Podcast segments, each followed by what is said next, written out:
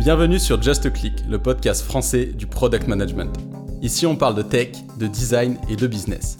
Je suis Thierry Michel et j'accueille chaque semaine des leaders du monde du digital. Ici, vous trouverez des retours d'expérience, des conseils et apprentissages concrets pour progresser en product management. On dit que seul, on va vite, mais sur Just Click, on prend le temps ensemble d'aller loin. Eh ben, bonjour Julien. Salut Terry. Merci de, me recevoir dans vos bureaux, du coup, euh, en plein cœur de Paris, euh, chez The Design Crew. Donc aujourd'hui, on va parler de product design, euh, des ponts entre le product design et le product management. On a la chance de t'avoir, je pense que tu as quand même une expérience assez, assez complète autour, autour du product design. Donc je te propose tout d'abord de, de te présenter. bah déjà, merci de m'inviter pour le, pour le podcast. je m'appelle Julien Pelletier, j'ai 37 ans. ça fait une quinzaine d'années que je travaille dans le design maintenant. Euh, j'ai commencé euh, en étant graphiste, web designer euh, dans une agence de pub, comme, comme beaucoup de mes, mes confrères, consoeurs designers. ensuite, j'ai fait ça pendant quelques années. j'ai monté ma boîte par la suite. j'ai monté une boîte qui permettait d'aller dîner chez l'habitant quand tu voyageais, quand tu partais en vacances. Donc on a fait ça pendant deux ans. histoire compliquée, pas facile de lever des fonds, etc. On n'avait pas forcément l'attraction nécessaire pour justifier une levée de fonds. Donc on a arrêté ça à un moment, on a revendu cette boîte-là. Je suis allé euh, chez Blablacar pendant deux ans, où euh, je suis arrivé dans l'équipe produit, où il n'y avait pas encore à l'époque de, de designer. Donc il a fallu commencer à construire ça. Euh, ça, ça a duré deux ans. Et après, je suis parti chez Itch pendant quatre ans, où je me suis occupé de l'équipe product design. et là, depuis deux ans, je me consacre pleinement à The Design Crew, à développer The Design Crew avec mes deux associés. Ok, très bien. Et du coup, The Design Crew, concrètement, qu'est-ce que, vous faites? Qu'est-ce que vous proposez? On est une boîte de design, euh, de product design euh, assez, généraliste qui fait plein d'activités différentes autour du product design. Initialement, on s'est lancé avec des programmes de formation pour des gens qui voulaient euh, progresser dans leur métier. Ensuite, on a lancé une formation pour les gens qui voulaient commencer des carrières de designer ça, c'est ce qui, euh, ce qui occupe une grosse partie de notre année, la, partie bootcamp où euh, on a des gens en reconversion euh, toute l'année. Et on a lancé, là récemment, en début d'année, un design studio pour aider les entrepreneurs, les startups, les scale-up dans la conception de leurs produits. Et récemment, une partie aide au, développement, aide au recrutement également, où ben, le, marché est toujours assez tendu, c'est difficile de trouver des, designers, donc on aide aussi les boîtes à, à trouver leur, leur prochain designer. Ok, super. Donc, euh, par rapport à euh, product design, donc on parle de product design dans le cadre, euh, dans le cadre du digital. Tout à fait, ouais. On n'est pas sur du product design matériel, quoi. De... Non, c'est vrai qu'il peut y avoir la confusion entre les deux termes. C'est un peu une bataille de clocher entre les deux. Tu vois, nous on appelle c'est les gens qui font des, des produits physiques, des industrial designers. Euh, eux, je comprends euh, que depuis des années, ils s'appelaient product designer. Ils nous voient arriver avec nos gros sabots et prendre le titre de, product designer. C'est, euh, enfin, c'est que de la sémantique, quoi. C'est que de la nomenclature, donc c'est pas super important. Mais voilà, on, fait du product design dans le sens design numérique. Ok, super. Et donc, bah, pour rentrer dans concrètement, qu'est-ce que ça veut dire que product design? Aujourd'hui si tu devais découper les différentes activités de product designer autant que, que tu as pu avoir et que vous, que vous enseignez, comment tu structurerais, on va dire, euh, la vie du, product designer euh C'est un métier qui est assez riche, qui est, super généraliste. Et euh, quand, tu, quand tu lis de la, tu as de la documentation ou de la, des articles sur le, sur le design, tu vas avoir plein d'appellations différentes. Tu vas avoir interaction design, UX design, UI design, tout ça. Et, et ce qu'on essaie de, de, défendre comme définition, en fait, parce que tu vas demander à 20 boîtes différentes, tu auras 20 définitions différentes. Ce qu'on essaie de défendre, c'est que le product design, c'est un métier généraliste euh, qui va être capable de pousser un projet de A à Z euh, de soi-même, en fait. Euh, et ça va de essayer de comprendre le point de vue des utilisateurs, leurs habitudes d'usage, etc. D'identifier quels problèmes valent le coup d'être résolus. avec différents inputs, tu vois, que ça peut être les retours utilisateurs, mais ça peut être de la data, ça peut être la, la vision des cofondateurs, etc. Donc tout ce stream d'input de on a envie de travailler sur un problème, à toi en tant que product designer de le, bah, de l'orchestrer et de le, de le, digérer. Et ensuite, c'était dans la résolution du problème, de ce problème-là, euh, en essayant d'explorer plein de choses différentes et en essayant d'identifier parmi toutes ces solutions que tu as, envisagées, laquelle est la meilleure et laquelle vaut vraiment le coup d'être construite avec une équipe technique. Et dans cette approche, euh, donc euh, approche centrée utilisateur, centrée, centrée problème et, du coup besoin, Est-ce que tu vois le product design comme étant quelque chose qui peut être réalisé indépendamment en fait euh, d'une partie plus technique, c'est-à-dire euh, une équipe product design va te, va te concevoir complètement un produit euh, grâce notamment aux outils récents Figma et autres qui permettent de prototyper quand même de manière assez, assez haute fidélité les, les différentes applications numériques.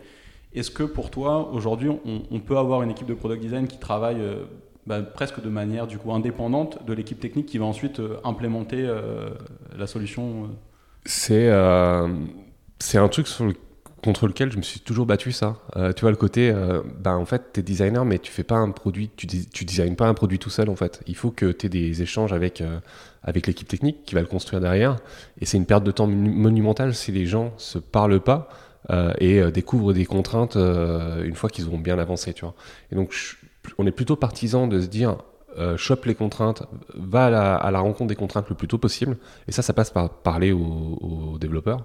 Et ça passe aussi par euh, essayer de comprendre euh, leur, quotidien, tu vois, pas, leur quotidien, mais leur, leur considération, quoi, et leurs leur contraintes, etc. Donc ça passe, quand je te disais tout à l'heure que c'était un métier généraliste, ça passe aussi par la compréhension technique. Tu vois, on va jamais demander aux product designers de coder. Euh, mais savoir comment c'est foutu, euh, la différence entre un back-end et un front-end, c'est la base. Enfin, c'est un peu, euh, je trouve ça hyper important pour pouvoir avancer et faire ton travail correctement. Et du coup, pour emmener jusqu'à le produit, jusqu'à le faire vivre, en fait, qu'il devienne réel, donc pour toi, le product designer, donc, il interagit clairement avec les équipes techniques.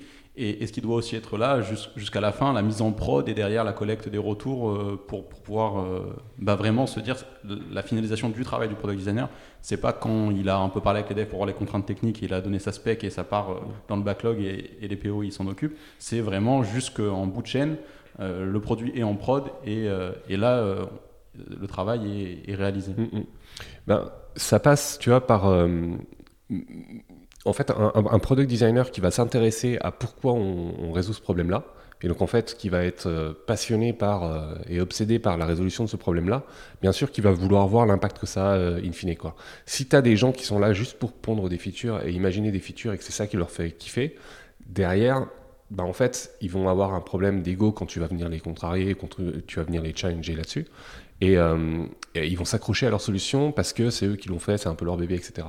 donc en fait, je, trouve qu'une des qualités que peuvent avoir les, bons product designers, ça va être euh, d'être obsédé par les problèmes plutôt que par les solutions et, euh, chercher à tout prix à résoudre ce, problème-là. Et ce qui fait que les designers, une fois que c'est livré, vont s'intéresser à l'impact que leur travail a eu. Et ça, pour s'intéresser à l'impact qu'il a eu, il faut, le suivre, il faut suivre le projet de A à Z et s'assurer que les devs ont toutes les, toutes les pièces pour pouvoir euh, avancer et euh, s'assurer également que le design, tu vois, qu'ils aient bien compris la direction qu'on voulait prendre et ça passe par ben, communiquer avec eux, même après la phase de conception, pendant la delivery. Ok, ouais, donc très clair. Donc de le product design, c'est fait partie de toute la chaîne, euh, évidemment. Ouais, c'est, tu vois, on parle beaucoup de, product trio, hein, tu vois, de, product euh, manager, product designer et tech euh, développeur. ben, c'est bien si ces trois personnes-là se parlent tout au long du projet, tous les jours, quoi. pas uniquement lors du kick-off, pas uniquement lors de la conception ou de la delivery, vraiment absolument tout le temps, quoi. Très clair. Donc pour revenir sur la première phase euh, qui est de comprendre le problème que tu vas vouloir résoudre euh, grâce à une application numérique, sur euh, les différentes techniques et les différentes méthodes qui sont utilisées dans la démarche du coup de, découvrir le problème, aujourd'hui qu'est-ce que tu pourrais nous, décrire, nous présenter Tu parles un petit peu de, tout ce qui est recherche utilisateur, ce genre de choses? Oui, dans, dans, vraiment la phase de discovery, donc si on prend un peu l'image qu'on voit quand même souvent, qui est le double diamant. Donc, mm. euh, on, diverge sur le problème, on converge sur le problème, on diverge sur la solution, on converge sur la solution. Mm. Donc là, on, est, on parle du premier diamant qui mm-hmm. on diverge sur le problème, on essaie de le comprendre. Mm. Parce que, comme tu l'as dit, le plus important, c'est pas la solution, c'est d'être sûr qu'on répond à un vrai problème et d'avoir vraiment compris le problème. Quelles sont les différentes techniques aujourd'hui? Parce qu'on voit quand même beaucoup de choses en fait euh, en termes de recherche utilisateur. Il, il y a un peu une hype sur plein d'outils différents, sur, fin, et donc euh, des fois on peut s'y perdre. Et, et, de la même manière qu'en tech, on peut faire du techno push, euh, on peut faire la même chose de l'outil push, je ne sais pas comment dire, dans, la recherche utilisateur. C'est vrai qu'il y a plein d'outils différents, et tu parlais du double diamant, je trouve que c'est un bon, euh, c'est un bon framework en fait. Il y a pas mal d'articles qui vont te critiquer ça, etc. Mais je trouve que c'est un excellent framework parce qu'il est simple à comprendre et il est fondamental, tu vois, dans, ce que tu as besoin de, faire pour avancer sur un projet. C'est-à-dire que c'est assez simple et assez intuitif de dire que avant de résoudre un problème, tu vas essayer de rassembler toutes les pièces du puzzle pour t'assurer que tu as tous les éléments entre tes mains, tu vois. Et, la façon dont tu vas aller chercher ces pièces, rassembler ces pièces, effectivement, il y a plein de techniques différentes, quoi. Et toutes servent à des, choses différentes, tu vois. Euh, il y en a une très spécifique comme le tri de cartes, par exemple, ça ça consiste à filer des items de menu ou des articles à une personne, euh, un utilisateur, et de lui demander de les catégoriser ou de les ranger par, euh, euh, dans un ordre précis, etc. Ben ça, en fait, tu vas pas l'utiliser quand tu as envie de, comprendre l'utilisabilité d'une solution, en fait. Et en fait, chaque technique est intéressante pour un, un but fini, quoi. Et il faut voir ces différentes étapes du double diamant comme des comme des buckets dans lesquels tu vas mettre des différentes techniques et que tu vas les choisir euh, précisément par rapport à ce que tu as envie de savoir. Et ça, ça passe par, euh, bah, par cette étape-là, qui est euh, hyper importante, de définir en amont ce que tu as besoin de savoir, tu vois, les, questions auxquelles tu as besoin de réponses. Et c'est ça qui drive la technique que tu vas choisir. Et les techniques, il y en a ben, plein. Tu vois, je te parlais du tri de cartes. Il y a bah, les plus connus, en fait, tu vois, ça va être les tests utilisateurs. Euh, s'assurer que euh, les gens comprennent la solution euh, que tu es en train de faire. Donc ça c'est plus à la fin, mais tu peux aussi le faire au début pour t'assurer que les gens comprennent le produit actuel en fait, tu vois, dans le cadre d'un produit qui est déjà existant. Tu peux le faire avec la compétition aussi, tu vois. Est-ce que les gens arrivent à utiliser un, outil concurrent? Tu peux faire également des interviews utilisateurs, c'est aussi un, un grand classique. C'est rencontrer les gens et leur poser des questions. Mais encore une fois, leur poser des questions par rapport à ce que tu as besoin de savoir donc euh, cette étape, encore une fois, de définir les objectifs et les grandes questions fondamentales auxquelles tu as besoin de réponses, c'est vraiment la, première étape de cette phase de discovery. Quoi. Je sais pas si ça répond complètement à ta question. Si, si, ça, y répond euh, partiellement. Je vais rebondir euh, sur aussi par rapport à tes différentes expériences. Du coup, donc, si je remonte, tu as, fait du design, comme tu disais, graphique, et ensuite tu as monté une, une, première boîte. Du coup, le but de, ta boîte euh, répondait à un problème. Déjà, vous, vous étiez plusieurs ou tu étais seul On était trois, ouais. Donc, quelle a été la démarche en fait, que vous avez menée pour, avant de construire la solution? Est-ce que vous, avez essayé de comprendre le problème ou est-ce que vous êtes parti direct dans la solution? On a fait plein de conneries. C'est sûr, classique, quoi. Euh, et euh, on était trois mecs produits, tech guys, machin, etc., qui aimaient ouais, les produits, la tech, tout ça et, euh, et qui avaient tendance peut-être à rester trop euh, dans leur bureau à construire le truc et à pousser des, features. Et tiens, si on rajoutait ça, la possibilité de se rajouter à une table existante, des trucs comme ça, euh, plutôt qu'à d'aller parler à des gens, etc. Et, et tu vois, même à l'époque, tu vois, c'était il y a une dizaine d'années, il y avait quand même déjà pas mal d'éducation autour de, du MVP, d'être lean, lean startup, tout ça, on connaissait. Sauf qu'en fait, ce qu'on n'avait pas anticipé, c'était à quel point c'était compliqué euh, de se mettre les baffes nécessaires pour avancer quand même et pas peaufiner son truc euh, à l'infini dans son coin. Quoi. Et, euh, et rétrospectivement, ce qu'il aurait fallu faire, c'est aller beaucoup plus vite pour sortir un produit. et donc, aujourd'hui, enfin, à l'époque, on avait mis 9 mois pour sortir une V1. Du coup, si tu peux, parce que le produit dont tu parles, qu'est-ce que c'était et, déjà comment vous avez eu l'idée de base euh, aussi L'idée de base, c'est euh, un des deux cofondateurs que j'avais, euh, un des deux autres cofondateurs que j'avais, qui est arrivé avec l'idée et qui cherchait des gens pour la construire. Donc moi, il me l'a pitché et j'ai fait let's go, on part ensemble, tu vois. L'idée, c'était d'aller, comme je te disais tout à l'heure en intro, d'aller dîner chez l'habitant quand tu voyageais. Et c'était euh, une marketplace, en fait, un peu à la Airbnb. Tu vois, euh, les articles, médias, presse qu'on avait à l'époque disaient le Airbnb de la bouffe, quoi. Euh, en toute modestie. c'est pas, ça fout pas du tout la pression quand on t'appelle comme ça. Mais, mais voilà, l'ambition c'était faire ce truc-là, d'avoir une marketplace où tu pouvais aller dans une, en Italie et aller dîner des vrais pastas dans une famille en Italie, tu vois, par exemple. Euh, donc on avait construit cette marketplace avec euh, une offre, une demande, tout ça. Et, euh, et pour répondre à la question sur le problème, etc., la aller rencontrer les gens, faire de la discovery. La discovery, à l'époque, on n'en parlait pas tant que ça. c'était pas vraiment quelque chose qui était trop bah, trop important et trop, découvert justement. Et, et on savait qu'il fallait qu'on on passe pas tout notre temps derrière un écran, mais on l'a fait quand même parce qu'on aimait ça, tu vois. Et, c'est difficile, comme je te disais tout à l'heure, de se mettre les baffes nécessaires à bouger et à sortir de son écran. Mais rétrospectivement, il aurait fallu qu'on aille rencontrer les gens et qu'on soit beaucoup plus lean, même si on connaissait la méthodologie. Il aurait fallu qu'on soit beaucoup plus lean et faire avec le moins possible. Et, euh, et c'est à, ça que, c'est à ça que je résume vachement le, le métier de product designer aujourd'hui, c'est euh, d'avoir les réponses le plus rapidement possible. Tu vois, euh, c'est quoi les techniques que tu vas emprunter pour avoir tes réponses le plus rapidement possible? Et ça, c'est une vraie qualité chez les product designers qui, sont capables de faire ça. Et des fois, les réponses, aller chercher les réponses le plus rapidement possible, ça passera par des, phases qui sont longues, parce que tu n'auras pas euh, d'autres techniques et d'autres moyens d'avoir tes réponses qu'en passant des heures et des heures avec des utilisateurs, en leur parlant et en faisant des recoupements, en trouvant des patterns, etc. Et il y a d'autres cas où avoir tes réponses le plus rapidement possible, c'est mettre un truc en prod, euh, voir comment ça, se comporte et regarder les datas, tu vois. Euh, donc il faut, tu vois, toujours garder ça, je pense, c'est des conseils que, j'essaie de donner à tous les designers que, je peux rencontrer, tu vois, quand on me demande de, des conseils, etc., c'est de toujours te demander c'est quoi le plus petit truc que tu peux faire pour avoir ta réponse. Et donc dans, dans cette phase-là, donc comme tu dis, euh, dans le cadre de, cette première startup, euh, vous avez passé du coup de ce que je comprends trop de temps à développer des choses qui étaient peut-être pas utiles et du coup bah, au bout d'un moment ça brûle, ça brûle du cash, ça brûle du temps et donc euh, si c'est pas utile, ça rapporte pas derrière et donc bah, ça marche plus. C'était un souci de market fit. Tu vois, c'était une époque où on parlait beaucoup d'économie collaborative et euh, tout le monde était chaud, euh, Blablacar, Airbnb, tout ça, euh, tous les trucs qui permettaient à, des, à des personnes, des individus, de proposer un service et de partager un service, etc. et on pensait que c'était ça le market fit, tu vois, on pensait que c'était cette tendance qui faisait qu'il y a plein de boîtes qui se, qui se montaient comme ça.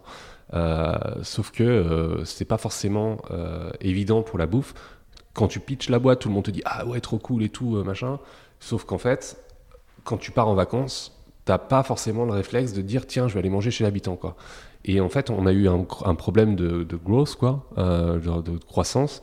Euh, on n'a pas trouvé de carrefour d'audience de personnes qui euh, étaient intéressées par ça, qui seraient intéressées comme ça, et on galérait énormément sur l'acquisition, quoi. D'accord, ok.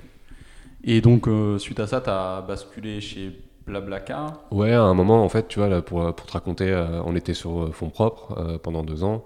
Euh, ensuite, tu arrives à la fin de tes fonds propres. Euh, donc, pour continuer à, manger, tu fais du freelance. C'est les six mois de freelance que j'ai fait dans ma vie. Et, au bout de six mois, en fait, tu fais le point avec tes associés. Et en fait, tu te rends compte qu'on passe plus de temps sur le, produit, sur la boîte, mais on passe plus de temps sur nos missions actuelles, tu vois. Donc, à un moment, on se dit, bon, bah, vas-y, on reprend des tafs, quoi, on, fait autre chose, quoi. Et, euh, et c'est là que je suis allé chez Blablacar, effectivement, tu vois. Je me suis dit, vas-y c'était euh, une expérience où j'ai pu faire un produit et faire la brand de A à Z, etc. Ça vaut le coup d'aller voir dans une boîte de l'économie collaborative un peu plus grosse, un peu plus successful, euh, ce qui se passe et comment euh, comment eux ils ont fait, tu vois.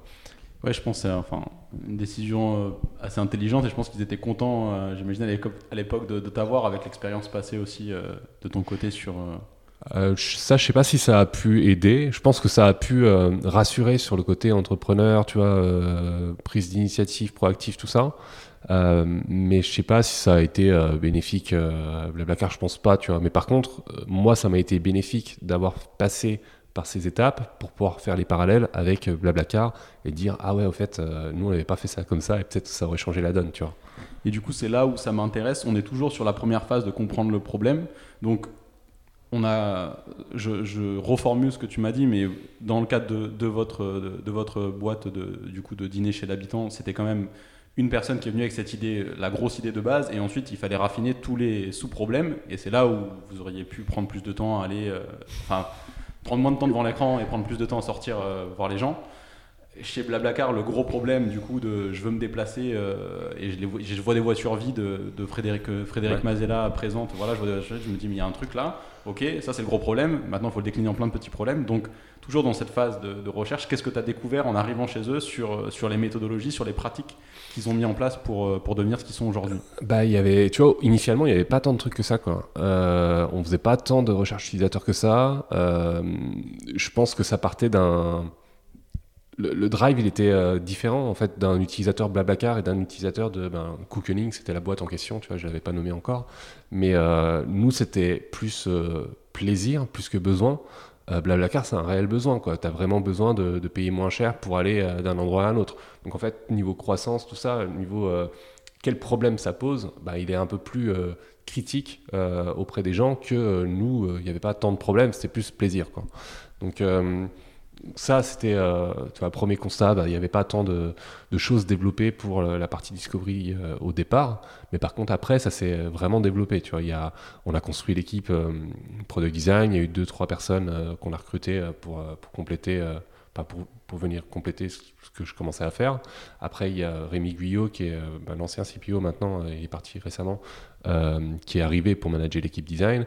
Là, on a construit des choses autour de ben, tout ce qui était recherche utilisateur, test utilisateur, tout ça autour de, de l'équipe produit. Et, et c'est là qu'on a commencé à développer toute la partie discovery réellement, tu vois, de sujet. Avant, ça n'existait pas tant que ça, quoi. Il y avait des product managers qui faisaient du produit, mais, mais sans réel retour utilisateur euh, au départ, tu vois, qui était peut-être vachement drivé par la data, etc. Euh, et après, ouais, il y a eu, euh, tu vois, on a commencé à mettre ce qu'on avait appelé Member Voice à l'époque chez Blablacar, qui était une connexion avec l'équipe relation membre, relation client de, Blablacar, pour qu'on nous, remonte les, les, retours des utilisateurs, les bugs, les, les frictions, etc. Chose qui n'existait pas forcément avant, quoi. Et, euh, et, ouais, voilà, il a fallu construire ces ponts-là, il a fallu euh, développer ces activités-là. Et donc, en, développant ces différentes activités du coup Discovery qui n'existaient pas, toi, qu'est-ce que tu retiens sur euh, quels sont peut-être les impacts que, tu penses avoir pu avoir avec, avec les différentes équipes avec lesquelles tu as travaillé sur, sur cet ajout-là? Puisque en fait, euh, ce que, ce que tu expliques, c'est qu'au départ, vu que le besoin était tellement important, euh, derrière, il y avait, même si le produit, entre guillemets, euh, pas top d'un point de vue utilisabilité ou même expérience utilisateur, étant donné qu'il répondait à un besoin important, le focus était au début déjà de bien closer ça, enfin vraiment sécuriser ce, besoin, avant de rajouter une couche pour là, pas se faire prendre de cours par d'autres compétiteurs qui arriveraient avec une meilleure expérience utilisateur. Et ce que je comprends, c'est là où toi, votre équipe a commencé à être construite. Ouais. Ouais, on a. Il y a, un, moment hyper marquant dont je me souviens, tu vois, ça fait partie des souvenirs qui te marquent dans, ta carrière. C'est. Euh, on faisait pas de tests utilisateurs et pour convaincre qu'il fallait faire des tests utilisateurs, on avait fait une session avec des gens sur le site mobile de Blablacar. Et tu sais, à l'époque, on disait non, Blablacar c'est super simple, tout le monde aime bien et tout. Euh. Et en fait, tu files euh, le, comment, le portable à une personne euh, qui n'est pas de Blablacar, parce qu'on faisait pas mal de tests en interne avant mais avec des gens qui connaissent le produit parfaitement, tu vois. Euh, donc on donne le, téléphone à quelqu'un qui connaît pas Blablacar, et en fait on voit cette personne galérer à euh, s'inscrire ou publier un trajet parce qu'elle tape dix fois sur un, sur un bouton qui est inactif en fait. Tu vois, un bouton euh, continuer qui est inactif parce qu'il n'y avait pas une petite checkbox qui avait été cochée. et en fait, toi tu le sais parce que tu connais la, la couleur du bouton actif. Par contre, cette personne-là connaît pas forcément la couleur du bouton tel qu'il est censé être euh, normalement.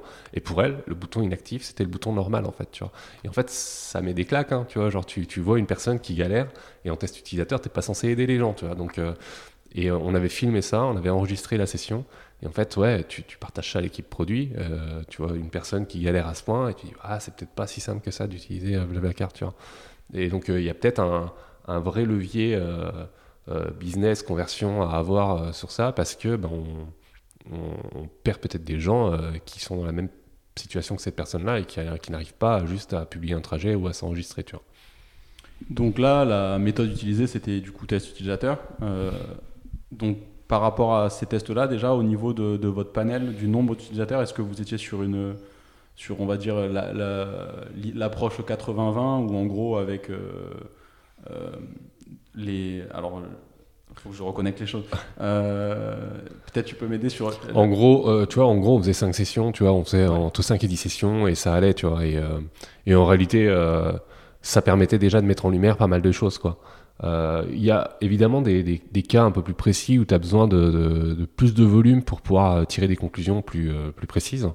mais là, il y avait déjà tellement de taf à faire en faisant 5 sessions que ça suffisait finalement. Oui, voilà, c'est ça que je voulais, euh, dire du coup dans les. C'est qu'en gros, avec. Euh, tu vas l'idée des 80-20, c'est qu'avec à, peu près 5 euh, euh, profils utilisateurs représentatifs de tes personas, tu vas avoir 80% des problèmes qui sont détectés. Et pour les 20% restants, il faut aller sur une masse beaucoup plus importante. Mais est-ce que ça vaut le coup quoi? Ouais, c'est un truc comme ça, tu vois. C'est un truc comme ça, je sais plus, tu vois, les, chiffres exacts. Il y a eu des articles qui venaient contredire d'autres articles et tout. Il y a un truc qui disait, au bout de 5 ou 6 sessions, tu euh, découvres euh, deux tiers des choses qui, arrivent euh, un tiers du temps, je crois. Enfin, sais plus exactement, mais c'est comme tous les articles en fait. Tu vas trouver des articles qui disent tout et son contraire. Donc, mais voilà, dans l'idée, on avait suffisamment de matière à faire avec cinq tests et ça s'est augmenté. Tu vois, chez Itch, on faisait un peu plus. Enfin, il y a certains sujets sur lesquels on faisait plus de tests parce que les trucs étaient un peu plus fouiller, tu vois, un peu plus loin dans le produit, un peu plus euh, euh, planqué dans le produit. Quoi. Et là, tu as besoin de un peu plus de sessions.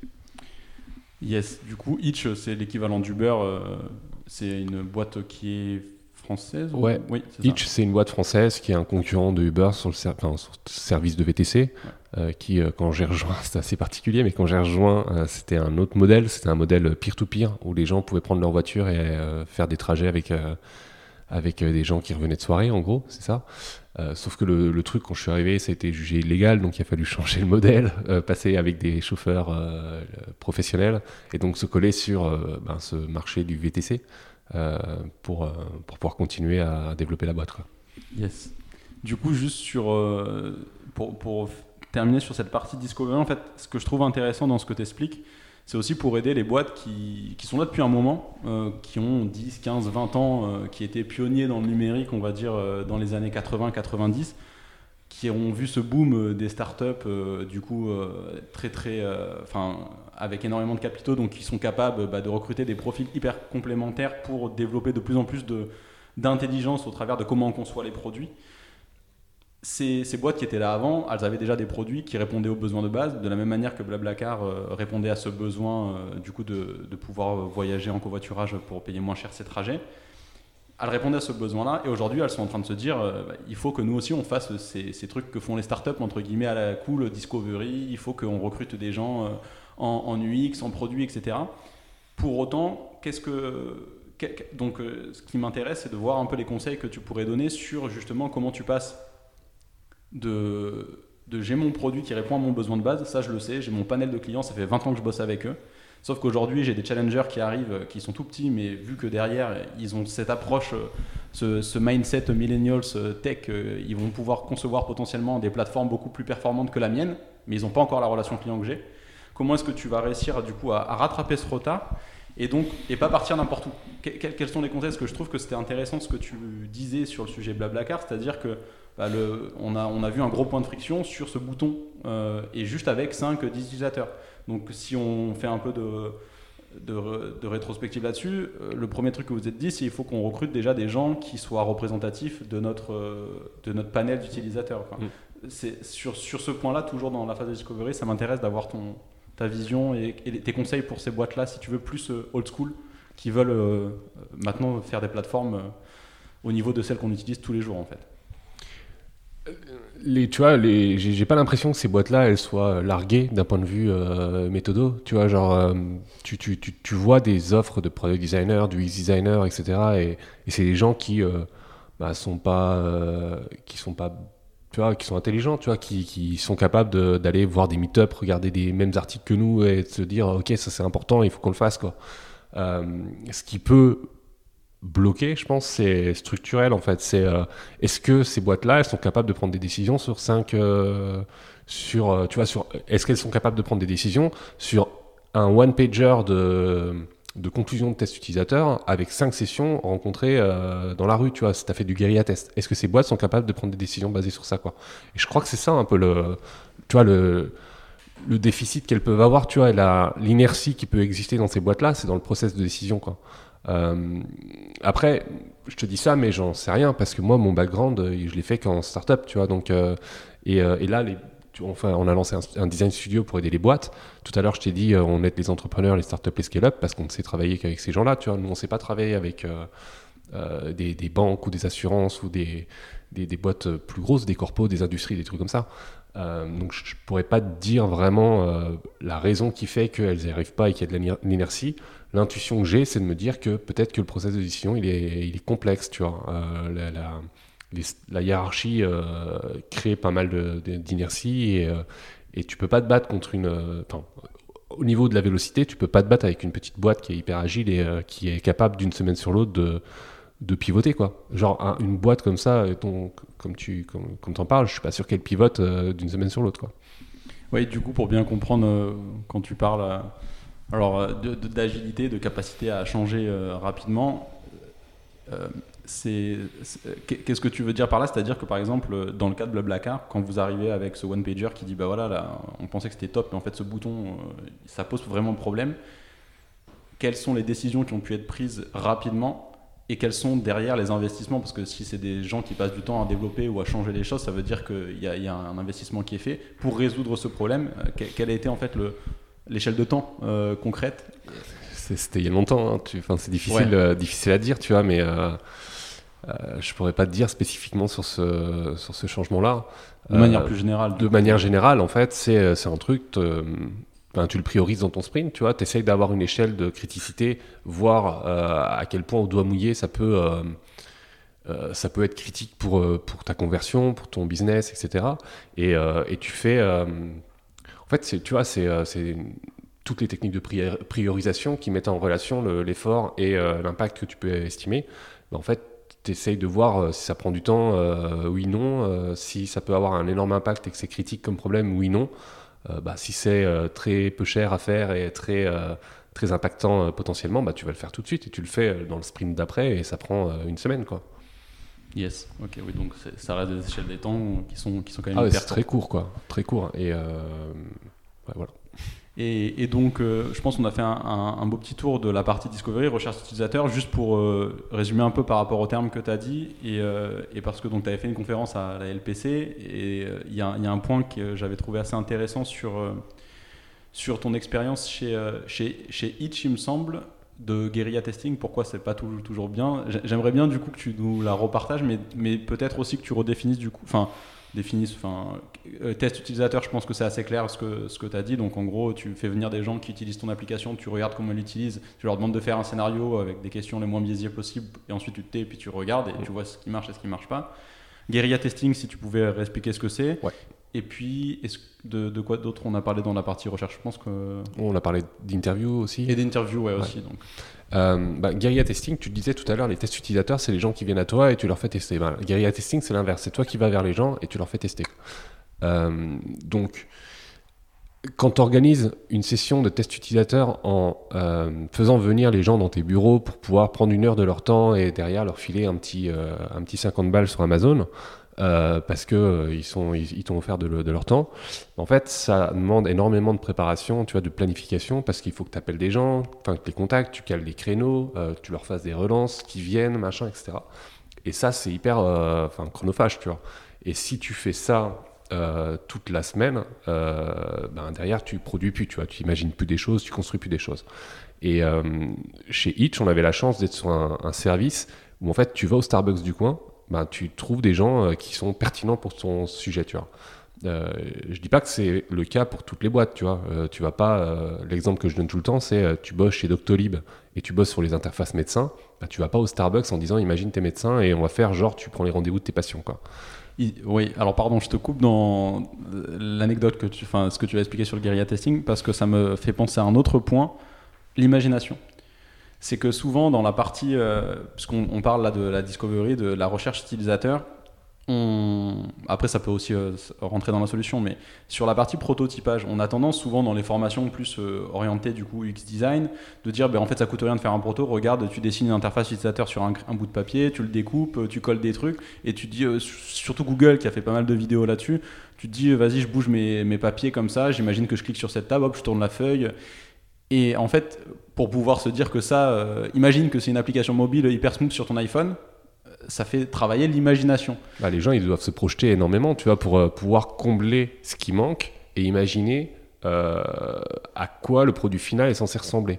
Et en fait, ils vont agir en se basant sur ce qu'ils pensent être le produit final et pas sur vraiment ce qu'ils feraient réellement. Tu vois, ils font un, effort de projection quand ils font l'utilisation, la manipulation de ton proto en papier.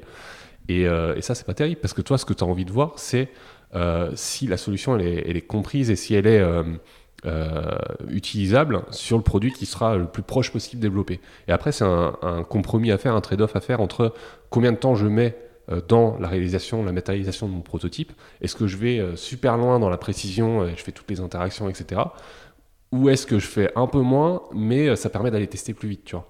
Et, euh, et encore une fois, tout, tout à l'heure, je te parlais euh, de, mon conseil préféré, qui est de comment tu fais pour avoir des réponses le plus rapidement possible.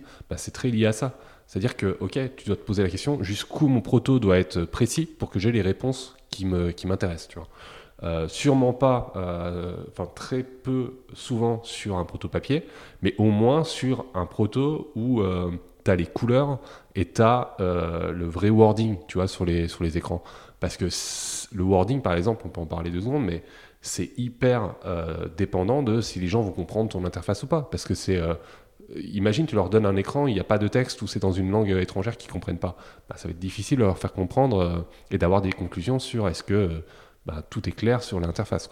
Donc à minima, je pense avoir les, couleurs qui permettent d'avoir les contrastes suffisants pour euh, voir les différents éléments d'une interface et le vrai contenu parce que c'est hyper dépendant de euh, la qualité de ta solution.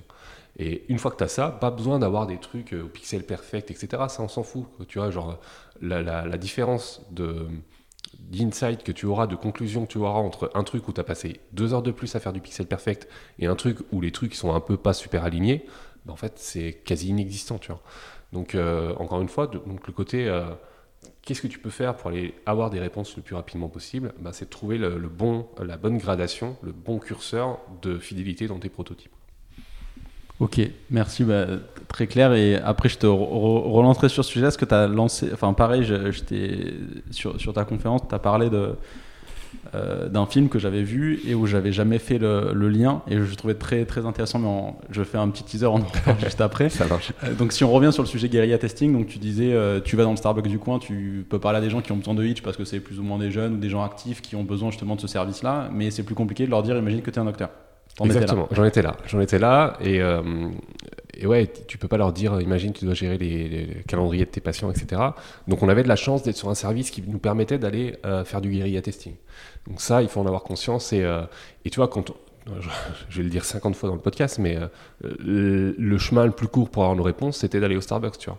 Euh, le chemin le plus court pour Doctolib pour valider leurs, leurs interfaces, c'est pas ça. C'est de prendre un peu plus de temps et d'aller voir des médecins, quoi.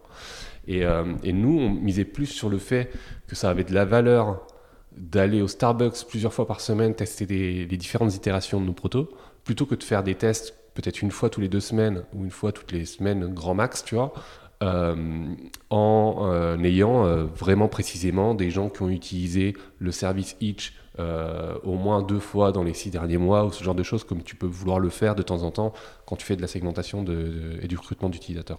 Donc on, misait plus sur la fréquence de ces tests plutôt que sur la précision vraiment d'avoir les gens qui soient le plus pertinents possible. Quoi.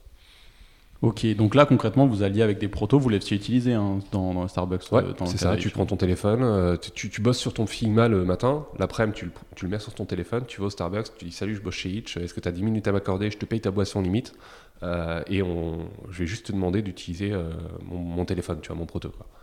Et, et, ça a ses limites quand même, tu vois, ça a ses limites parce que deux trucs dont je parle dans la, dans la conférence là, c'est que Hitch c'est un, un service dont le, une des propositions de valeur euh, principales, c'est euh, de payer ton trajet moins cher, d'être abordable. Euh, et en fait, tu vas au Starbucks, tu rencontres que des gens qui sont prêts à mettre 6 balles dans leur café, ce qui n'est pas forcément complètement aligné avec, avec ben, les gens qui utilisent Itch. Tu vois. Donc on a commencé à diversifier les endroits où on allait faire du guérilla testing.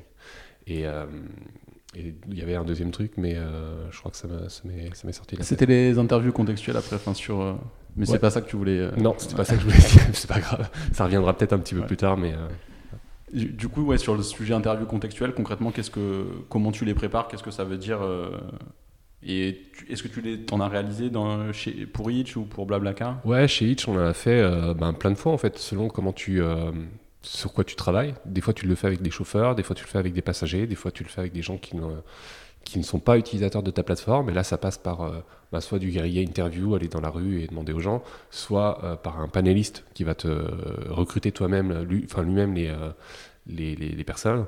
Et bah, c'est une méthode où pendant une heure, tu te poses dans une salle avec une personne et tu parles de leurs habitudes de mobilité. C'était souvent ça chez Itch. On parlait des habitudes de mobilité des gens, euh, savoir quels moyens de transport ils utilisaient, à quelle fréquence, euh, s'ils sortaient le week-end, comment ils rentraient, etc. Et sur la rédaction du coup de, de votre âme d'interview, est-ce que c'était juste l'équipe product design? Est-ce que vous êtes fait accompagner par d'autres personnes plus du milieu socio, psycho ou euh, non, tu vois, parce que ça demande pas mal de. Tu vois, ça complexifie pas mal le process si tu dois faire intervenir quelqu'un. C'est arrivé qu'on ait bossé avec euh, une UX researcher euh, sur un projet d'envergure de création de persona, un truc très exploratoire. La personne s'appelle Roxane Lacotte, qui est très, très, très douée en, research. Et elle nous a aidé sur une session d'une vingtaine d'interviews. parce que c'était un truc qu'on avait besoin un peu de précision, etc. Mais par contre, au quotidien, sur les projets des différentes squads qu'on avait chez, chez Itch, non, les designers étaient euh, autonomes sur ça et euh, on voulait aller le plus vite possible et ils étaient entraînés, tu vois, ils, étaient, ils avaient des connaissances là-dedans, étaient entraînés à pouvoir mener des interviews utilisateurs et, euh, voilà quoi. Et ok, très clair, du coup, pour, pour fermer ce premier, ce premier diamant, donc on va dire qu'on a réussi à trouver le problème, on, a convergé sur ça. Juste sur les qualités là qui, qui, qui, sont hyper importantes pour faire cette phase-là de, de, de, recherche, de, discovery quelles sont, si tu devais en citer trois, euh, quelles sont, ou, même juste une, euh, la, qualité, si tu n'en as pas trois, que, qui pour toi est, primordiale pour pouvoir réaliser euh, cette phase de, discovery dans le métier du product designer. Parce que souvent, quelqu'un de vraiment néophyte pourrait se dire, le product designer, et, comme tu, on le disait au tout début, il fait, il fait des, features, il design des écrans, et, puis point. Et là, on vient de voir, pour le moment, tu n'as pas trop vraiment fait de design vraiment hyper, mm. hyper poussé. Donc, modulo euh, la fidélité des prototypes quand même. Mais, du coup, quelle, est, euh, quelle serait la qualité euh, dans cette phase de, discovery à avoir pour pouvoir la mener à bien? Ben, Classiquement, c'est, tu vois, mot qu'on entend tout le temps, l'empathie, quoi. l'empathie, mais ça ne veut pas dire être bienveillant, etc. L'empathie, pour moi, c'est envisager qu'il y a d'autres cas d'usage que tu ne connais pas et qui ne te parlent pas à toi. et si tu es capable d'envisager ça, tu vas te retrouver en tant que designer euh, à pas designer pour toi. Parce qu'un des plus gros défauts que peuvent avoir des mauvais designers, c'est de designer pour eux, tu vois. Genre, ah, ça c'est trop bien, euh, je vais le faire, en plus j'ai le dernier iPhone, ça rend trop bien, etc. Sauf que c'était pas la, réalité du, marché, quoi. Et en fait, être euh, ouvert à découvrir d'autres situations, d'autres quotidiens, d'autres habitudes, d'autres personnes, etc. Euh, ouais, c'est la plus grosse qualité que tu puisses développer, quoi. Parce que euh, ouais, in fine, tu designes pas pour toi. Quoi. Tu designes pour euh, une multitude de personnes qui n'ont pas euh, le même profil que ton persona ou que toi-même ou que tes collègues ou tes amis. Quoi. Ok, très, très clair. C'est bateau, hein, tu vois. Non, non, mais, je, pense que ça, ça fait. Je, je, suis d'accord avec ce que tu dis, mais je vais volontairement le challenger un peu sur un aspect parce que donc souvent on dit, il faut savoir du coup, euh, comme tu le disais, c'est pas une question de bienveillance c'est une question d'être capable de, de changer sa façon de penser pour dire il y en a d'autres qui pensent différemment et j'accepte ça et maintenant je, je, laisse mon cerveau toute l'énergie disponible pour penser comme cette personne pense, pour essayer de comprendre en tout cas comment cette personne pense. Mon point c'est aussi que on voit quand même que pas mal de produits plus euh, du coup B2C, euh, grand public, partent d'un besoin où la personne avait ce besoin pour elle, en fait, à la base. Et, du coup, quand on se dit, bah, je design pas pour moi, en même temps, des fois, les produits sont créés. Alors, est-ce que c'est juste le storytelling des fondateurs des boîtes qui disent, bah, en fait, euh, moi j'avais besoin de ça, du coup, je me suis dit, fallait le faire. Après, ça, on peut en, discuter. Mais si, on part du principe que, que c'est vrai que ce besoin, au départ, la personne l'a ressenti pour elle, et ensuite, elle s'est rendue compte que vu qu'elle avait ce besoin, il y en a d'autres qui l'avaient. Quelle est. Euh, alors, ma question, elle est vraiment pas évidente, mais c'est plus une discussion que je vais avoir avec toi sur ce sujet de la limite entre bah, je, sais qu'on a besoin de ce feature parce que moi j'en ai besoin pour moi. Mm. Versus, bah, attends, il y en a peut-être d'autres qui ont besoin d'autres choses. Et... Mm. Ben, tu sais, c'est la, différence que tu peux avoir euh, entre euh, tu es un professionnel du design et tu es un entrepreneur.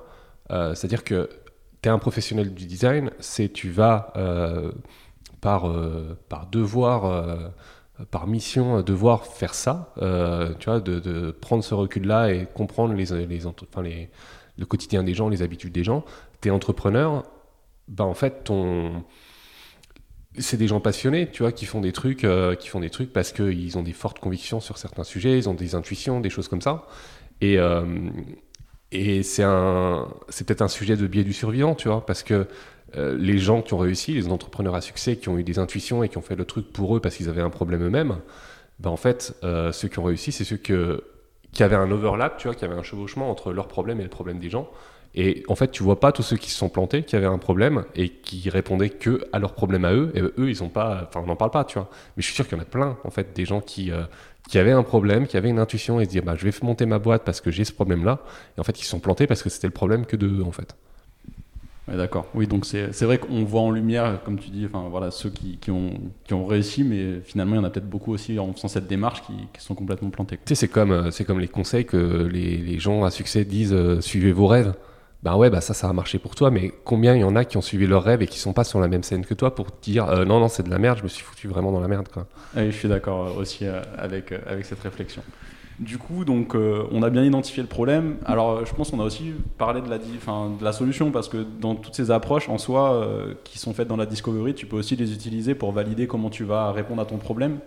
Mais bon, on va dire qu'on rentre dans la deuxième phase du diamant. Du coup, maintenant, dans la solution et peut-être aussi euh, glisser petit à petit vers euh, bah, le travail avec euh, l'équipe product management, l'équipe tech et comment tu alignes tout ça. Donc, quelle, est donc la, deuxième étape là, une fois que, que tu as, collecté toutes ces, preuves au travers de ton travail d'analyse du besoin Comment déjà tu, tu en parles avec, avec, les, les, équipes qui vont devoir le réaliser avec toi et comment tu alignes les gens aussi sur la vision que, dont tu es convaincu parce qu'en fait tu l'as vu. Mm. Euh, mais eux ils l'ont pas vu, donc il faut aussi réussir à les aligner. Bah, ça, c'est une question, tu vois, d'implication. De, de, tu vois, l'implication des gens, elle commence pas là. Elle commence euh, même, euh, au tout début, comme je te disais, hein, au kick-off du projet, de, se parler tous les jours, etc. Et moi, j'ai vu des développeurs qui arrivaient. Et chez Itch, on était une boîte qui était, enfin, c'est une boîte qui est construite autour du, du remote. C'est une boîte où, euh, avant même la pandémie, euh, les gens travaillaient de partout. On avait des collègues euh, dans toute l'Europe. Et une fois, j'ai vu un, développeur iOS, Android, qui est venu à Paris. Il était là pour, pour quelques jours. Et il vient me voir, il me fait Ouais, je sais que tu vas faire les tests de la feature que je vais développer bientôt. Là, ça te dit que je vienne avec toi pour voir comment ça se passe et tout, tu vois. Et je trouvais ça génial, en fait, tu vois, parce que la personne n'est pas impliquée lors de la delivery, elle est impliquée pour comprendre les besoins des utilisateurs et ce qu'ils vont, euh, va devoir derrière construire dans, l'application, tu vois. Euh, et le, le, lien, en fait, tu vois, l'alignement, bah, il faut qu'il commence là, tu vois. Après, c'est euh, c'est pas tout le temps possible d'avoir les développeurs pendant les tests utilisateurs, mais créer cette relation de confiance où les gens se, bah, se croient, tu vois, ils, ils remettent pas en question ça parce que toi tu l'as vu, etc. Euh, c'est déjà un bon point de départ. Après, il y a comment tu alignes le, truc autour de, l'équipe? Bah, c'est en partageant des, insights qui soient, clairs. Je te parlais d'un one-pager tout à l'heure, d'insights de test utilisateur. Bah, il faut que ça soit euh, aussi euh, facile à digérer que ça. Il faut que ça soit synthétique et, que ça soit hyper actionnable. Et toi, tu arrives avec ça, tu arrives avec les, les retours utilisateurs. Les devs arrivent avec leurs contraintes techniques avec l'environnement euh, technique tel qu'il est actuellement. Le data analyst arrive avec euh, des inputs qui, qui sont quantitatifs. Euh, le PM arrive avec la vision des cofondateurs dont il est le garant. Il arrive avec peut-être des idées aussi, etc. Et en fait, c'est, ben, tu te parles en fait, tu te parles pour essayer d'aligner ça et, tu fais, des workshops d'idéation, essayer de ensemble construire un maximum de solutions potentielles. Et derrière, tu arbitres laquelle est est la plus a, le plus de chances d'avoir de, de l'impact et le plus euh, rapide à construire et tu tombes encore dans ce système euh, d'évaluation des solutions en fonction de l'impact sur l'effort quoi. Très clair. Donc ce que, ce que je retiens quand même qui je pense c'est euh, en tout cas de, de, mon point de vue je suis d'accord avec ce que tu dis c'est t'arrives pas en disant c'est comme ça qu'il faut faire parce que je vous le dis c'est que tu arrives tu dis je pense que c'est comme ça qu'il faut faire parce que voici factuellement ce qu'on a réussi à collecter et à voir et ensuite on peut euh, un peu euh, discuter ensemble sur euh, les contraintes techniques et, réajuster on va dire les différentes jauges sur les, choses auxquelles je, je, je, souhaite réaliser. Du coup, en fait, c'est même pas voilà ce qu'il faut faire, tu vois. C'est j'ai appris ça et en fait, je pars du principe que c'est pas au designer nécessairement de trouver toutes les bonnes solutions, mais que c'est au designer de les identifier Donc du coup, tu peux aller, tu peux aller sourcer les solutions à droite à gauche, tu vois. Tu peux aller sourcer les solutions aux cofondateurs, tu vois, les cofondateurs qui ont euh, envie de faire des choses euh, tout le temps, euh, tiens, on devrait faire ça, etc. Bah en fait, va sourcer ça. Ça serait une énorme faute de pas les consulter si tu as si l'occasion et si tu as l'opportunité de le faire, de pas les consulter et pas comprendre la vision qu'ils ont envie de donner. Et tu pars de ça pour essayer de trouver le meilleur candidat à l'implémentation. Et derrière, oui, il faut, faut réussir à argumenter derrière, bah non, attends, on n'a pas fait ta, ta, vision parce que voilà, on a appris ça et que euh, voilà, on a 10 tests qui nous font dire que c'est pas la bonne solution. Euh, après, il y a toujours les débats de euh, ok, s'il fait le forcing qu'on implémente ça, etc. In fine, le CEO, c'est lui qui prend, tu vois, dans la chaîne de décision, c'est lui qui prend les décisions au final, tu vois. Donc, toi, ton taf, c'est pas d'aller à l'encontre de ça, c'est de lui faire toute la conviction que tu as, tout, tout, tout ce que tu as appris, t'assurer que cette personne-là, le CEO, quand elle prend la décision, elle en est conscience également. Et si la décision, elle va pas dans le sens de ce que tu crois être la bonne direction, bah c'est qu'il peut-être qu'il y a des facteurs que tu n'as pas compris ou que tu n'avais pas, tu vois. Et donc euh, ça, à la limite, euh, bah, c'est pas grave, tu fais avec, quoi. Ouais, ça c'est euh, très clair. Bah, c'est un peu, enfin, ça n'a rien à voir avec le design, mais c'est le fonctionnement qu'a un État en fait. Il a des ministres, enfin un chef d'État a des ministres qui vont remonter des choses et derrière il va arbitrer par rapport à leur travail. Mais c'est, c'est le, principe de des notes bien détaillées qui résument les choses et ensuite euh, tu prends des actions. Par rapport euh, du coup euh, à cette phase où ensuite tu rentres donc dans, dans la réalisation, tu as parlé du product manager, du PM.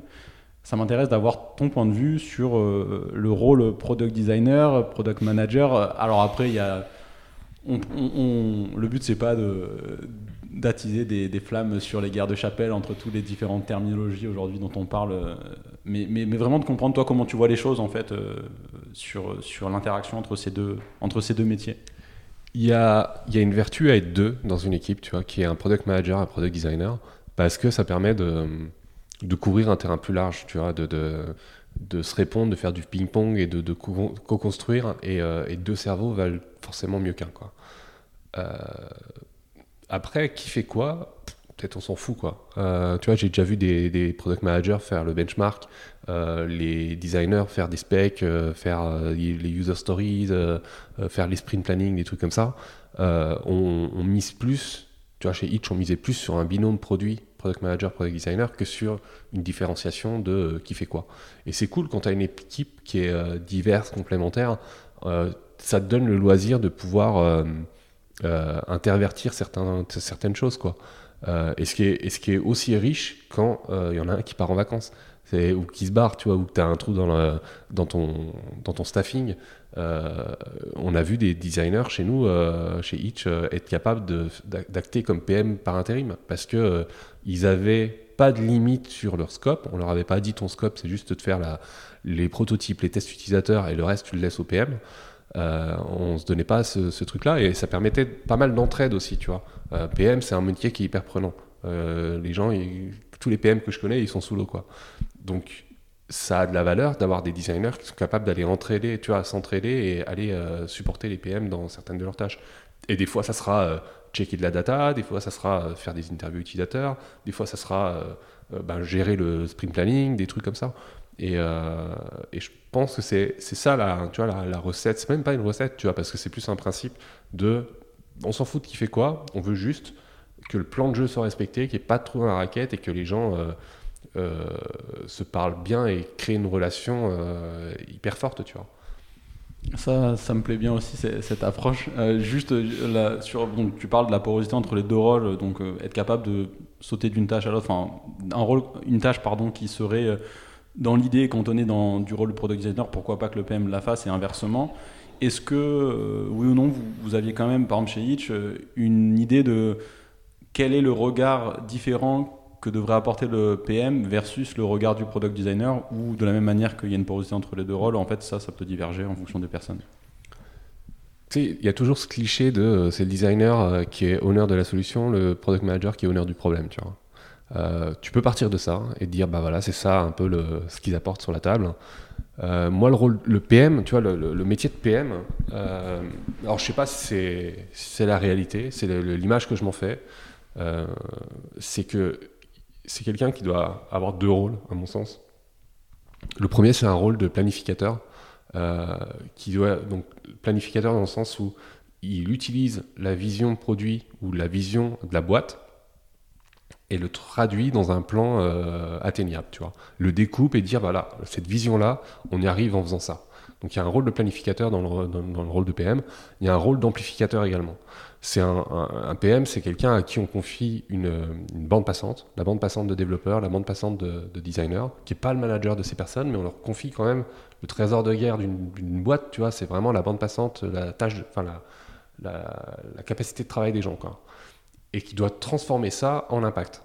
Euh, genre tu prends cette, euh, cette ressource-là et tu le transformes en impact. Donc pour moi, il y a deux rôles en fait, tu vois, sur euh, PM, planificateur, amplificateur. Et le designer, lui, arrive avec des capacités à matérialiser ça. Et, et, aussi arrive avec les insights bien souvent qualitatifs, tu vois, qui apportent sur la, sur la table des décisions le point de vue des utilisateurs.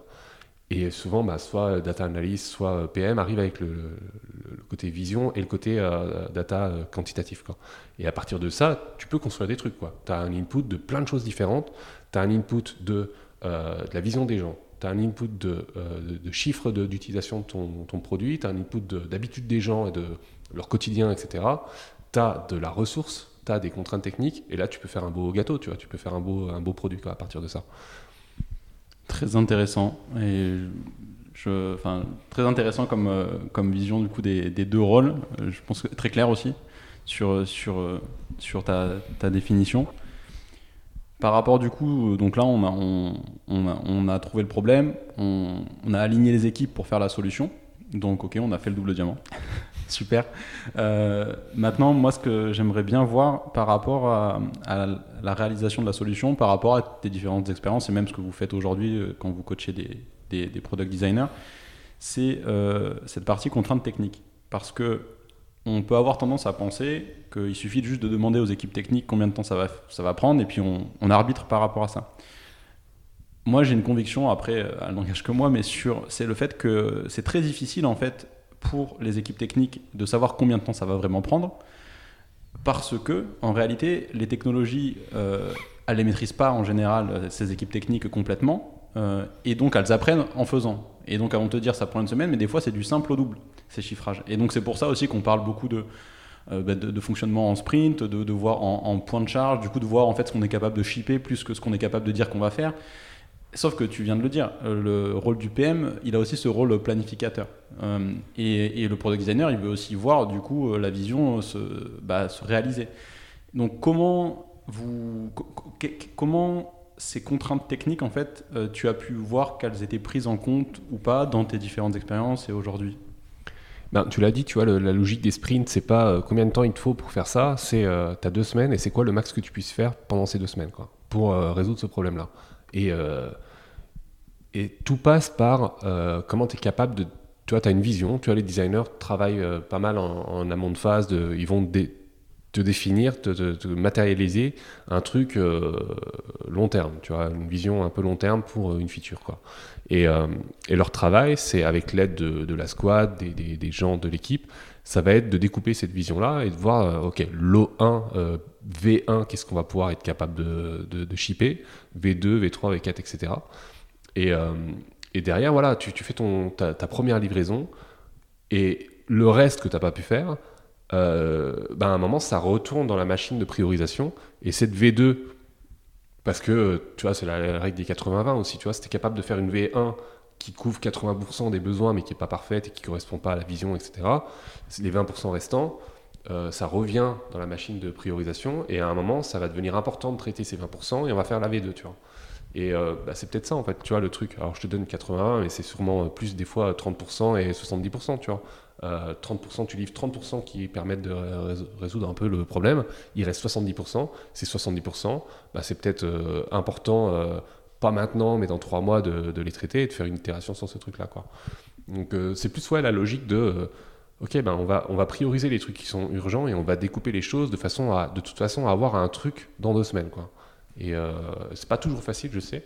Et c'est pour ça que les roadmaps, elles glissent et, euh, et, ça arrive à toutes les boîtes, tu vois. Genre, je pense que y a peut-être des boîtes qui vont dire qu'elles glissent jamais de, de, roadmap, tu vois, qu'elles se tiennent à leur truc, mais bah, du coup, je serais hyper curieux de savoir comment elles font, mais ça arrivait souvent chez Hitch et Blablacar que les trucs dévient un petit peu.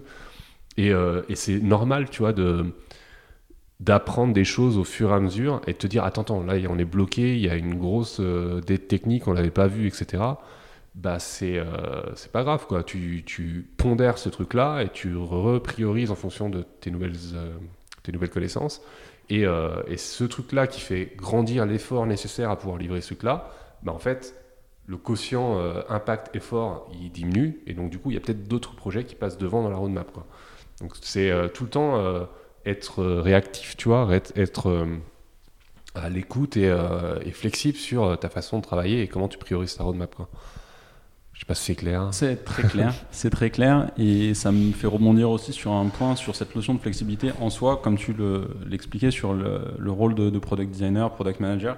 C'est une capacité en général quand même qui est inhérente au rôle de, pouvoir ajuster, être voilà agile, enfin pouvoir changer assez rapidement de cap ça peut être plus dur pour les équipes techniques euh, de changer de cap euh, d'une semaine sur l'autre parce que euh, on veut quand même pouvoir définir un minimum l'architecture de la solution et donc pas se dire que parce qu'il y a des choses qui prennent enfin il faut laisser le temps au temps. Il y a des il faut, faut prendre du temps pour bien construire les choses. Entre faire quelque chose de sale vite juste pour tester une fonctionnalité versus en fait on veut quand même sortir la feature mais on a changé la feature qu'on voulait faire etc comment alors c'est pas comment, c'est plus euh, retour d'expérience aussi sur euh, la communication au travers des équipes techniques que tu as pu euh, et ce que tu as vu qui marchait bien pour justement mieux faire passer en fait ces changements de, cap et pour pas que ça soit perçu d'un point de vue technique comme en gros on sait absolument pas où on va et c'est n'importe quoi et je peux pas bien travailler quoi. Hmm. Ben, tu sais, ça passe par ma règle d'or, hein, tu vois, avoir les réponses le plus rapidement possible, et donc ça, consiste à, parler avec les développeurs le plus tôt possible et ces contraintes techniques. Et, euh, si tu leur parles tous les jours, en prenant, prenons, le scénario où tu parles à tes tous les jours en tant que product designer, ils sont au courant de ce que tu essayes de faire, des solutions que tu envisages, des trucs avant que tu construises 50 euh, 000 écrans dans Figma. Bah, ils vont être capables de te dire attends, attends ça, euh, ben, je peux regarder de mon côté, faire de l'assessment de si ça serait possible ou pas. Et ils sont le plus tôt, tu vois, le plus tôt informés des directions potentielles dans lesquelles euh, ça peut aller. Et euh, ils reviennent rapidement vers toi. Et toi, tu t'adaptes, tu vois. Et enfin, tu t'adaptes ou tu t'arbitres. Tu vois, t'arbitres le côté, euh, ok, ben en fait, ça prend deux mois de faire ça. on a besoin de faire un refacto là-dessus. Et tu arbitres avec le PM de, ben, est-ce que on prend ce temps ou pas, quoi? Est-ce que ça vaut le coup d'y mettre deux mois parce que ou de trouver une autre solution, quoi? Je sais pas, enfin c'est basique, hein, tu vois, c'est parler aux gens euh, tôt et avoir les contraintes tôt, mais euh, ouais, je sais pas s'y attendre. Non, non, c'est très clair et je pense que c'est une ligne directrice qu'on voit là sur, sur l'échange. C'est que je t'ai posé la question au tout début est-ce que tu peux complètement externaliser le travail du product designer euh, et ensuite, il arrive avec un cahier, il le donne aux devs et puis ils font le truc. Et en fait, euh, tout au long là, de l'échange, jusqu'à maintenant, tu, tu, tu, rappelles à chaque fois qu'en fait, c'est aussi une communication vraiment transverse. C'est pas juste le product designer qui va faire des interviews, qui fait ses protos, c'est tout le temps, il parle tout le temps à toutes les étapes en fait. Et je pense que c'est un message qui, qui, est important quand même aussi à, à, faire passer, c'est que ce, job de, concevoir, de comprendre les problèmes et de concevoir les solutions, en fait, en permanence. Après, il y a, comme tu disais, chaque euh, il faut adapter par rapport à l'étape où tu en es, etc. Tu vas pas emmener tous tes devs en voiture pour Reach, par exemple, pour comprendre le problème. Par contre, il y a des moments où ça vaut la peine de le faire. Et, donc, il faut savoir aussi identifier euh, les bons moments et le niveau d'intervention. Euh. Et c'est ce qu'on essaye de faire quand on fait de la presta aussi, tu vois. Là, en fait, c'est... on pensait pas, euh, c'est un truc qu'on avait écrit, ça, c'est euh, on pensait pas lancer un design studio, tu vois, parce que on a été euh, internalisé tout au long de notre carrière et on a vu la valeur que ça avait d'avoir des gens en interne et qui se parlaient tous les jours, et on avait l'impression que les agences, les prestats étaient évalués, jugés sur l'output, tu vois, vraiment le livrable. Ouais, là, ça m'intéresse. Donc là, on vient sur The Design Crew, hein, ce que vous faites maintenant. Ouais. Euh, qui était évalué sur le livrable, tu vois, plutôt que sur l'outcome, sur l'impact que tu peux avoir, quoi. Et c'est ce qu'on essaye de, de, communiquer aux gens avec qui on travaille, euh, les, les boîtes à qui on parle. C'est nous, on vient pas prendre un brief, on travaille deux semaines de notre côté et on te file un, un livrable, tu vois. C'est pas comme ça qu'on a eu l'habitude de construire des produits quand on était à votre place Et, votre place, on, la comprend parce qu'on a été là, tu vois. on, on, connaît la route sur laquelle vous êtes actuellement, parce qu'on a bossé dans des boîtes de tailles diverses. Et en fait, on a besoin de l'engagement de leur part quand on travaille avec eux, qu'ils ont de la bande passante à partager avec nous et qu'on sera capable de travailler euh, tous les jours main dans la main avec eux. Et idéalement, c'est ça. Hein. c'est, euh, nous, on intervient, on, met un designer, un product designer sur un sujet, et comme s'il était intégré, il va parler tous les jours avec l'équipe, les développeurs, le product manager, etc. Parce qu'on a vu que ça fonctionnait que comme ça. Et on revient un petit peu sur la, discussion sur les boîtes un peu dinosaures euh, dont tu me parlais des années 80-90. Euh, je ne sais pas si euh, c'est quelque chose qui est facilement entendable ou facilement facilement entendable, je pense, tu vois, parce que encore une fois, c'est des gens qui se documentent, qui s'intéressent, qui sont très curieux et peut-être même parfois envieux de la vélocité que peuvent avoir les startups. Mais est-ce que c'est possible chez eux d'avoir un fonctionnement comme ça? Tu vois, ou un, fonctionnement où tu où tu, où tu changes des choses rapidement, etc. Et la, décision euh, elle pas, euh, elle est pas il n'est pas nécessaire qu'une décision remonte de plusieurs niveaux hiérarchiques pour pouvoir être approuvée. Ça passe par euh, donner de l'ownership aux équipes et de, leur donner de l'autonomie. Tu vois. Et voilà, c'est comme ça qu'on essaie de travailler au studio, c'est en ayant le plus d'échanges, le plus de ping-pong et en, en, essayant de réduire la différence qui existe entre tu as recruté quelqu'un et notre intervention. Et du coup, concrètement, votre mode de fonctionnement, vous allez du coup dans le cadre. Alors bon, on est quand même vachement maintenant en, en travail asynchrone et le présentiel encore plus avec le Covid. Comme tu disais, c'était pas du tout nouveau parce que les boîtes euh, vraiment tech, elles le faisaient bien, bien avant le Covid. Du fait du coup de, de, travailler, euh, comme tu disais, au sein, enfin d'être intégré dans, dans, la boîte pour laquelle vous allez faire du, du, consulting, comment, là c'est plus d'un point de vue entrepreneurial, d'un point de vue business, comment est-ce que, donc est-ce que vous chiffrez, vous vendez des TJM, euh, des, des prestats en TJM Ouais, c'est ça. Parce qu'en fait, tu vois, tu fais de la discovery, tu fais de la delivery, tu as ce truc de euh, on verra ce qu'on fait par rapport au temps qu'on a accordé sur le, sur le sujet. Ben, en fait, souvent, on s'engage sur vas-y, on bosse ensemble 15 jours, on te donne un blueprint indicatif de à quoi ça pourrait ressembler les différentes euh, étapes, mais, euh, mais c'est sujet à variation en fonction de ce que tu apprends en test utilisateur, etc. Tu vois, on vient te dire. là, il faut qu'on modifie notre funnel de, parce qu'il est mauvais, tu vois. Bah, comment tu sizes un truc comme ça? Tu, peux juste te dire, nous, on travaille à tant d'euros la journée. Quoi. Parce que euh, ben, pour avoir une réponse précise à ça, il faut que tu fasses des, tests utilisateurs, il faut que tu te plonges dans la data, il faut que tu fasses tout un travail de discovery pour savoir les actions que tu vas devoir mener pour pouvoir euh, euh, améliorer ce flow d'onboarding. Quoi. Donc, c'est un peu le vieux monde, tu vois, travailler au forfait, ou alors il y a des gens qui le font peut-être très bien, ou alors il y a un truc qui, me manque, quoi. C'est, je sais pas comment c'est possible pour avoir vu de l'autre côté de la barrière comment on travaillait dans une startup, quoi. Oui, c'est ça. C'est euh, après c'est la complexité sur. tout dépend du type de client que tu vas avoir. Si tu es sur des clients publics, par exemple, bah, tu as des appels d'offres et concrètement, c'est difficile de dire en fait vous aviez prévu un million sur votre budget pour répondre à ce besoin, il va en falloir un million cinq parce qu'on va faire. Euh, Mais c'est pour ça qu'on bosse pas avec eux. Tu vois, c'est pour ça qu'on bosse qu'avec des startups qui comprennent ça et qui, qui, ont ce, ce, mindset produit euh, en tête, quoi. Euh, ouais, on n'est pas capable de faire autrement. Ou alors, tu vois, c'est simple aussi de faire du forfait quand tu pars de zéro. Quand tu as un existant où il peut y avoir de la dette ou des. Enfin, c'est difficile de, de, donner du forfait pour un truc existant. Les agences de com dans lesquelles suis, j'ai pu me renseigner dans lesquels j'ai bossé, mais en fait, ouais, les projets, ils étaient euh, chiffrés euh, de vie euh, au forfait, parce que souvent, c'était de la création de trucs. Et la création de trucs, en fait, l'intervention au forfait, je la trouve assez peu.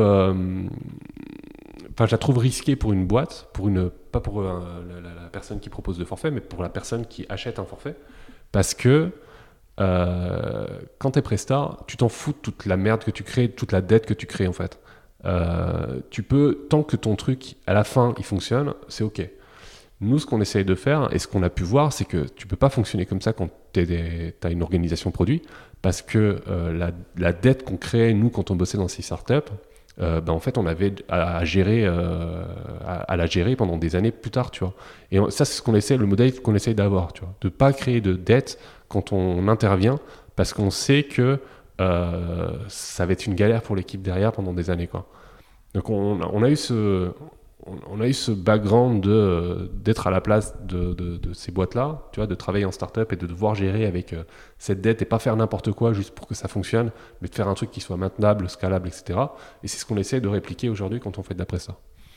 Très clair et je pense que enfin, j'adhère complètement à ce modèle. Après, la question que je me pose, on pourra en parler peut-être même un peu en off, c'est plus sur la, le passage à l'échelle. On va dire comment tu développes ton business comme ça, parce qu'au final, du coup, ce que tu, tu deviens entre. Alors, je vais faire un, raccourci énorme, mais tu restes une boîte de recrutement du coup puisque tu vas devoir attirer les bons talents et faire en sorte et ensuite tu vas devoir faire en sorte que la façon dont ils travaillent c'est avec les méthodos etc que et je vois aussi la complémentarité hein, des masterclass etc donc tu as, les, deux qui c'est-à-dire que tu vas avoir des, personnes qui vont avoir une façon de fonctionner euh, qui, va, qui devait être le plus homogène possible. Et comme ça, quand une boîte fait appel à The Design Crew, ils savent qu'ils vont avoir une certaine qualité euh, et une certaine façon de, faire.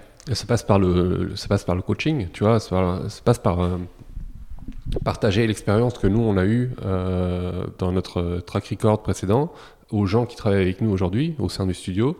Et ça passe aussi par continuer à recruter ponctuellement des gens qui sont passés par là aussi, tu vois.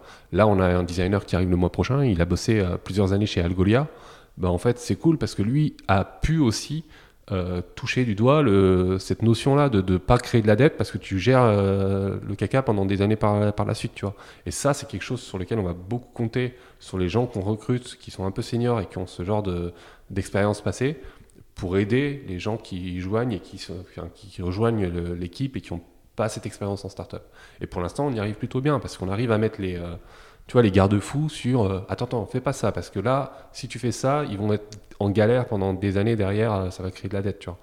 c'est pas aussi, aussi simple que ça, mais tu vois, en tout cas, on, lève les points d'attention sur ben, crée pas ça, utilise, par exemple, dans, un, dans le cadre d'un design system, garde le nombre de composants que tu crées le plus restreint possible crée pas d'exception dans ton truc parce que c'est cool, le client il sera content, il aura euh, un truc stylé, mais en fait il aura trois composants différents pour faire la même chose, tu vois. Et en fait, nous, on essaye d'éviter ça parce qu'on connaît cette contrainte-là euh, de ne pas exploser le nombre de composants dans un design system, par exemple. Très, très bien, et je pense que votre approche, en tout cas, euh, comme tu me la présentes, elle est clairement vertueuse, donc j'imagine que ça ne m'étonne pas du coup que, ça, que ça fonctionne. Par rapport, du coup, parce que là, on parle du coup du monde startup scale-up, et on a l'impression quand même que, bah, en gros, il n'y a pas de problème. Quoi. Enfin, je veux dire, ils ont les bonnes méthodos, etc. Quels sont, toi, avec du coup les différents clients que vous accompagnez, les problèmes, que, ou même ton expérience passée, les, problèmes euh, quand même que tu vois, peut-être récurrents, ou les, choses euh, difficiles qui peuvent, euh, qui peuvent que, ces boîtes-là, de la technologie, qui construisent des plateformes numériques, peuvent rencontrer. Parce que quand je t'écoute, je me dis, bah, en fait, ce problème, après, c'est l'opération, quoi, c'est la réalisation, mais bon. Mmh il y a un problème quand les, équipes avec qui tu bosses, elles sont pas honneur euh, totalement du projet. Euh, tu vois, on a, bossé avec des boîtes euh, où en fait tu fais des avancées avec le PM ou avec l'équipe, et en fait tu sens que l'équipe, enfin tu, tu, découvres que l'équipe n'était pas honneur complètement du projet parce que entre temps il y a eu une review avec le CEO et en fait ça s'est fait toquer et ben, tu as perdu du temps quoi. Donc ça, quand il n'y a pas d'ownership au sein de la boîte, travailler avec une équipe qui n'a pas d'ownership, c'est assez compliqué. Euh, je sais pas, c'est pas fréquent, hein, tu vois, ça reste de l'exception, mais, euh, mais ça, c'est un truc euh, ouais, difficile, quoi. Tu on recrute des gens pas pour, euh, pour leur dire quoi faire, mais pour qu'ils nous disent quoi faire, tu vois. Donc, j'ai l'impression que quand ça arrive, en fait, on a les, les, choses sont faites un peu à l'envers, quoi. Donc ça, c'est un peu dommage et ça fait perdre du temps et c'est euh, bah, c'est difficile de, naviguer comme ça, tu vois, euh, parce que bah, il y a toujours un T'as l'impression que euh, le PM et l'équipe avec laquelle tu bosses, c'est une interface pour accéder à la vision du CEO qui dicte un peu le truc. Bah, en fait, quand tu mets une interface entre les deux, ben, ça crée de la friction et ça crée du délai et tu travailles pas super bien. Tu vois. Donc ça, c'est un une, des premières difficultés. Ensuite, euh, bah, tu sais, c'est une. Euh, je reviens rapidement sur euh, le côté vieille boîte, tu vois, dont, on parlait tout à l'heure. on a de la chance. Alors, on a de la chance dans la tech que tout ce qu'on fait, c'est réversible et d'avoir le droit à l'erreur, tu vois. On a le droit de se planter. La règle, c'est ce que je dis toujours, c'est que tu as le droit de te planter, mais plante-toi en deux jours, te plante pas en deux mois, quoi. et ça, c'est un truc qu'il faut réussir à, à bien, euh, bien faire, tu vois, bien, euh, bien euh, une boîte qui veut pas se planter et tout et qui prend des précautions et, et qui passe trop de temps à tout tout corneriser, tout, tous les corner cases qu'ils peuvent avoir, à tous les, considérer, ben, en fait, peut-être que tu prends trop de temps par rapport à vraiment le, projet sur lequel tu es en train de bosser, à l'impact qu'il va avoir, tu vois. Et donc ça, faire comprendre ça, euh, c'est aussi un challenge quand tu interviens dans une boîte de dire on s'en fout. Euh, ça, on s'en fout, on le verra plus tard. Ou alors, le scope creep, ce qui s'appelle le scope creep, faire grossir le scope d'un projet. Tu as plein de gens, plein de bonnes volontés qui disent bah, tiens, on va pouvoir rajouter ça, et rajouter ça, et rajouter ça. Mais en fait, ça manque jamais. Euh, les trucs que tu as rajoutés sont sujets à des discussions, des débats, des trucs comme ça, des décisions, et bloquent tout le reste que tu aurais pu shipper. Et ça, c'est difficile en interne déjà, parce que tu n'as pas envie de passer pour quelqu'un qui est feignant, euh, donc tu n'as pas envie de passer pour quelqu'un qui fait pas l'extra mile, tu vois, tu as souvent cette pression de devoir faire l'extra mile. Mais en fait, restreindre ton scope de projet à ce que tu avais prévu au départ, c'est pas ne pas faire l'extra mile, tu vois. Le temps que tu fais euh, le truc euh, que tu as envie, tu le, tu, le, tu le, sors de ton scope et tu dis, bah, on le traitera plus tard, tu vois. Et ça, c'est une position assez inconfortable quand tu es en interne, mais alors quand tu es en presta, le côté, bah non, non, attends, ça, on le, on le fera plus tard, tu vois. Bah, c'est encore plus difficilement acceptable parce que tu as tes prestats, on te paye pour faire le truc, et donc tu as, l'impression que euh, ben, tu veux pas faire le travail pour lequel on te paye, tu vois. Donc ça, c'est un peu, un peu compliqué, quoi. Mais, mais je pense qu'il vaut mieux tu vois, vaut mieux euh, shipper trois trucs de trois mois euh, d'affilée plutôt que un monolithe en huit mois, tu vois. Vaut mieux euh, faire ce truc-là parce que bah, les trucs que tu shippes mois 3 et mois, mois 6, ça apporte déjà de la valeur à tes utilisateurs, tu vois. Et donc, tu as déjà de l'impact business qui commence à tourner autour du truc, quoi.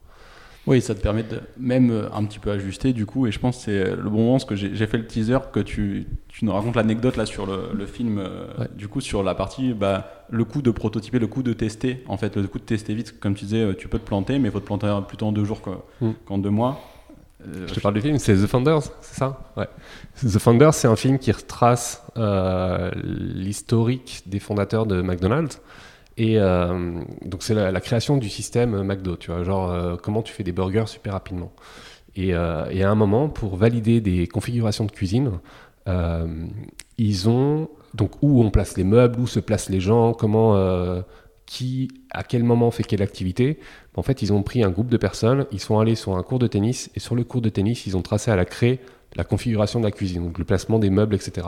Et ils demandent aux gens de faire genre, euh, ils vont cuisiner des burgers. Donc euh, toi, tu es au grill, tu mets les steaks, toi, tu es aux frites, tu fais les frites, tu as les friteuses, tu as les trucs, la une table de garniture et tout. Et les gens, les mains vides, comme ça, ils font genre, ils préparent des burgers, tout ça, ils se retournent, et les, les, deux fondateurs, là, observent et regardent si les gens circulent bien dans la, cuisine, si les gens se rentrent dedans ou pas, etc. Et si, ça, si c'est pas satisfaisant, ils arrêtent tout le monde, ils effacent la créée sur le, cours de tennis et ils recommencent avec une autre configuration. moi, j'ai trouvé ça brillant parce que tu n'as pas besoin d'acheter les meubles. Parce que les meubles, avant de valider la configuration de ta cuisine, tu n'as pas besoin de t'as pas besoin de les acheter qui peuvent être super euh, chers, ces meubles en inox, machin, etc., professionnels. T'as pas besoin de les bouger. Euh, tu sais, c'est galère en fait dans un espace 3D avec euh, des meubles en solide et tout, de les bouger et tout, de, les réagencer dans le, bon, dans le bon ordre, machin. Bah, ça, c'est hyper rapide pour avoir des, des, des, des configurations de cuisine qui fonctionnent. Et ça nécessite, comme je disais tout à l'heure, de poser la question de, de quoi tu as besoin, qu'est-ce que ça a besoin de savoir? Tu as besoin de savoir où tu vas mettre tes meubles. Ok. Ben, en fait, tu, tu arrives à la solution de on va prototyper en traçant à la craie sur un cours de tennis les meubles.